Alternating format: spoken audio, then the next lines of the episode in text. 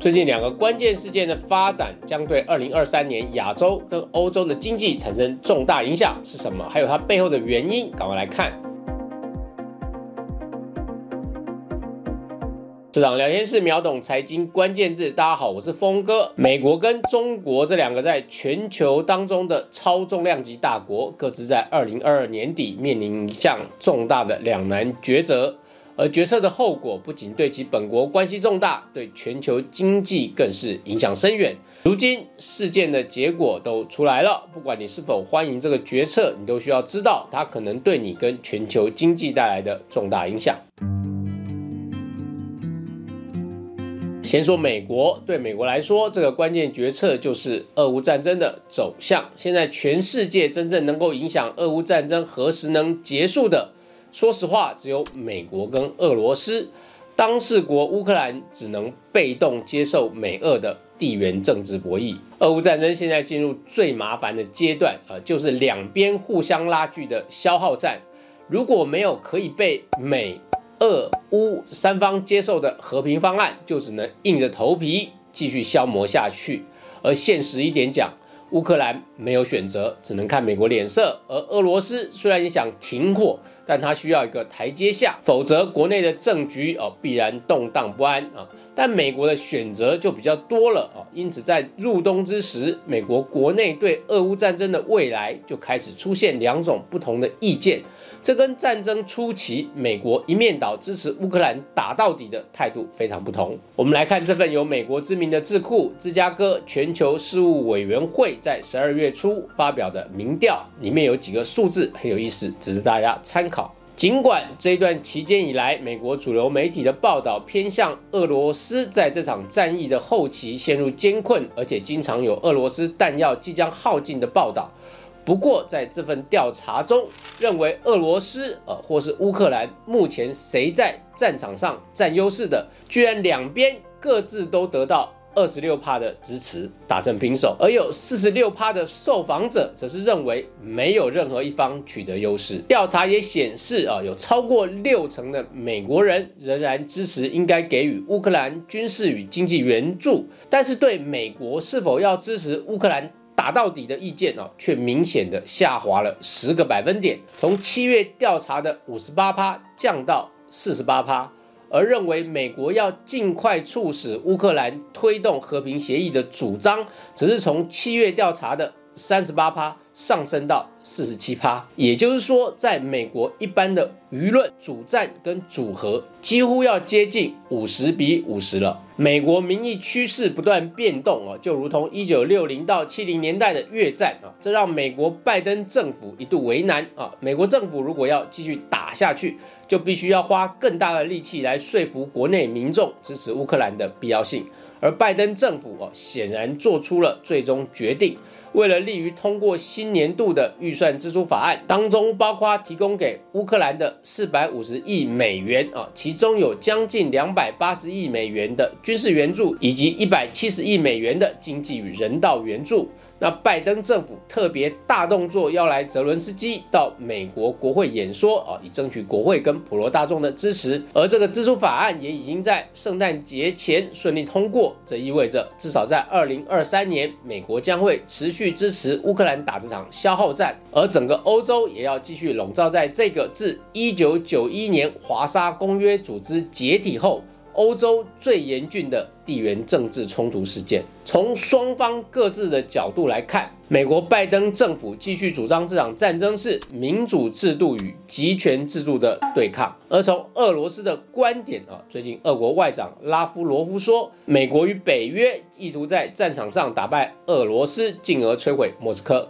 那从双方都再次拉高的宣传声浪显示，短期内彼此是找不到交集点了。也就是说，这场消耗战啊，势必将会持续下去。而盘点到目前为止啊，这场战争对俄罗斯跟欧洲的经济伤害极大，而且时间越久，伤害就越深。俄罗斯的 GDP 已经连续两季负增长，第二季较去年同期衰退四点一趴，第三季衰退三点七趴。美国赌上的是俄罗斯经济最终都会撑不住，但现在欧元区内的美国盟友。麻烦也很大，因为欧元区二零二二年第一季的实质 GDP 年增率还有五点五帕的高水准，那是反映疫后的复苏，但第二季就降到了四点二帕，第三季更骤降到二点三帕，而且呢，极高的通膨更是欧洲人民心中的最痛。欧元区的消费者物价指数到了十一月仍然处在十帕年增率的超高数字。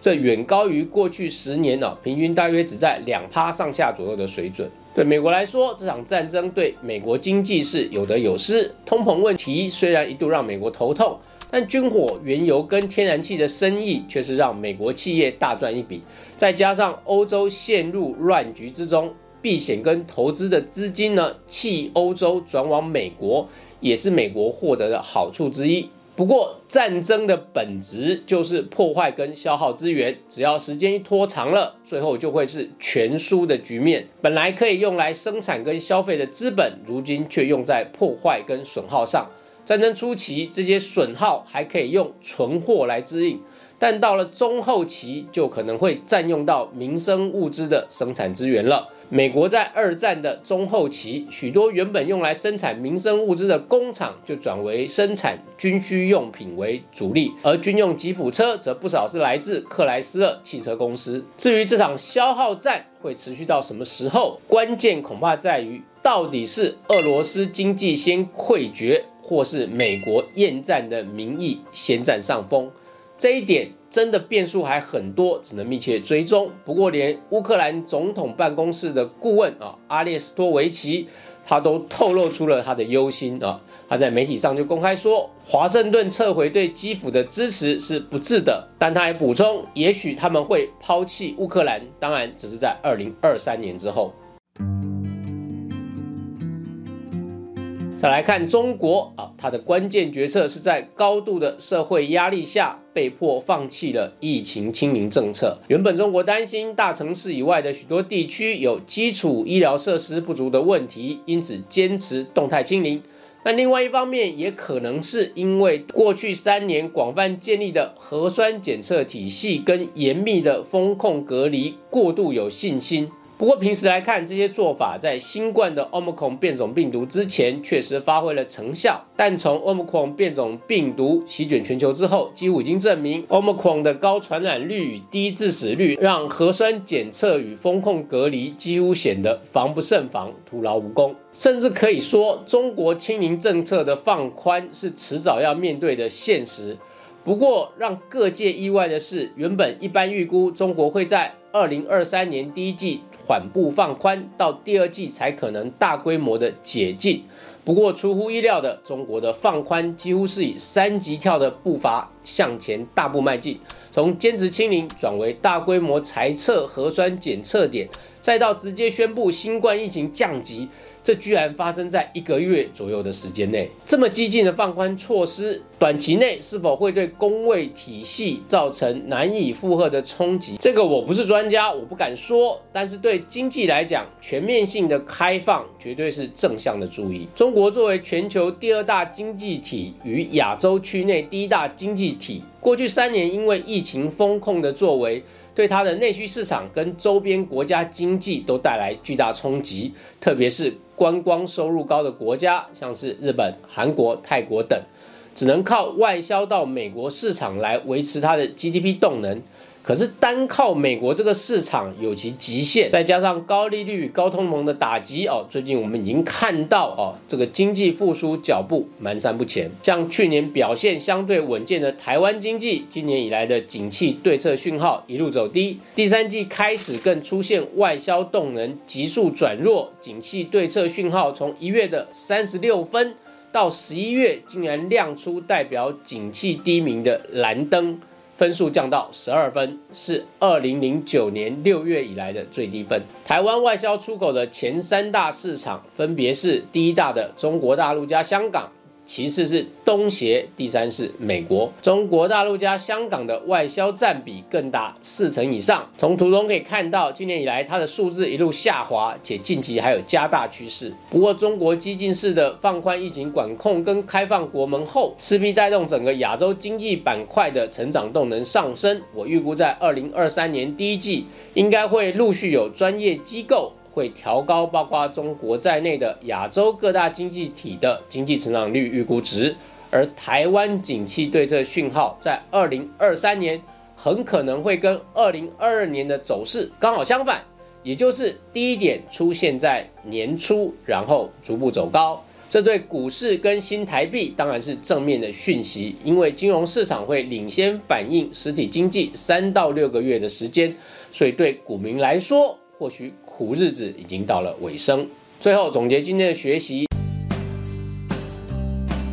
第一，俄乌战争的长期化将使欧洲经济蒙上不确定性的阴影。金融市场最讨厌不确定性啊，这可能会导致资金避开欧洲，对欧洲的经济跟货币都不利。第二，中国防疫政策的加快解封跟疫情降级，对于亚洲整体经济有极大的提振效果。第三，台湾企业目前严重的库存问题，在亚洲经济加速复苏下，应该有很大的去化帮助作用。特别是低迷的台湾出口值跟景气灯号，有机会从谷底回升啊，这对股市也是一项利多。以上就是今天的分享。如果你喜欢我们的节目，欢迎帮我们按赞、订阅、分享以及开启小铃铛，谢谢大家。